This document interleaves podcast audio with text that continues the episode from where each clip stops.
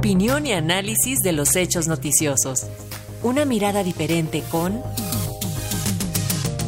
Luis Guillermo Hernández. Así es, y esta mañana el periodista y analista político Luis Guillermo Hernández nos habla acerca de los fracasos de la 4T en materia diplomática, pues prácticamente ningún candidato mexicano ha logrado o ganado posiciones en organismos internacionales. Luis Guillermo, platícanos de qué va tu comentario hoy. Buen día. Muy buenos días, Paco, muy buenos días también a la audiencia de nuestra Radio Educación. Pues el reconocimiento público que hizo el presidente López Obrador luego de este fallido intento de colocar a un mexicano en la cabeza del Banco Interamericano de Desarrollo, confirma una de las principales deficiencias de la actual administración, que es la negociación internacional.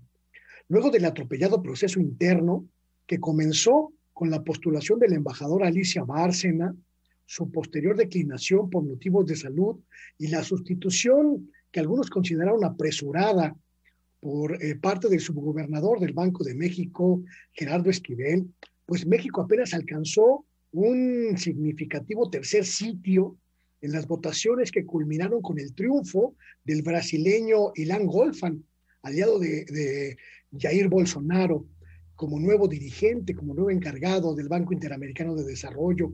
Las tres potencias progresistas del continente, México, Argentina y Chile, simplemente no pudieron ponerse de acuerdo para frenar al brasileño y perdieron la oportunidad de controlar un organismo que es clave para apuntalar el desarrollo económico de la región. El presidente López Obrador dijo ayer, no se logró acuerdo entre nosotros, en una conferencia en la que estaba también su homólogo chileno, Gabriel Boric, y aceptó el propio presidente que el mismo disenso ha afectado también la dinámica que prevalece en otros organismos internacionales clave. Es un momento singular el que estamos viviendo. La izquierda gobierna hoy tantas naciones en, América Latina como nunca en su historia. Y también es singular la conocida y muy comprobada dificultad de las izquierdas latinoamericanas para conciliar sus intereses en la región. Por eso es muy importante atender y entender la reflexión que hace el propio presidente López Obrador. Las izquierdas en Latinoamérica deben acercarse, deben trabajar juntas y deben definir estrategias conjuntas para que este singular momento histórico se traduzca en políticas públicas regionales, en acuerdos positivos y en una nueva correlación de fuerzas que beneficie a todos los pueblos. Se traduce en unidad.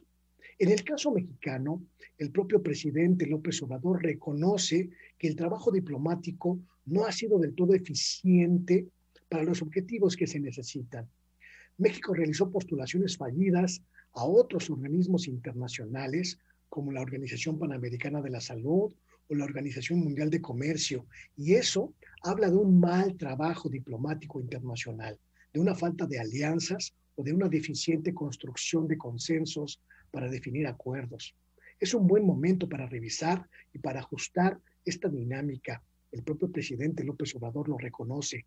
Dada la importancia internacional que tiene México en general y el gobierno del presidente López Obrador en particular, es urgente trabajar en el liderazgo regional que se construye con alianzas, sí, pero sobre todo con un buen trabajo diplomático.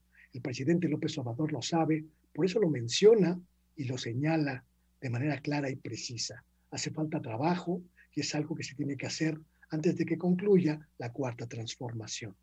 Este es mi comentario. Muy buenos días. Gracias, Luis Guillermo. Como siempre, un placer escucharte. Hasta la próxima semana. Hasta pronto. Buenos días. Buen día.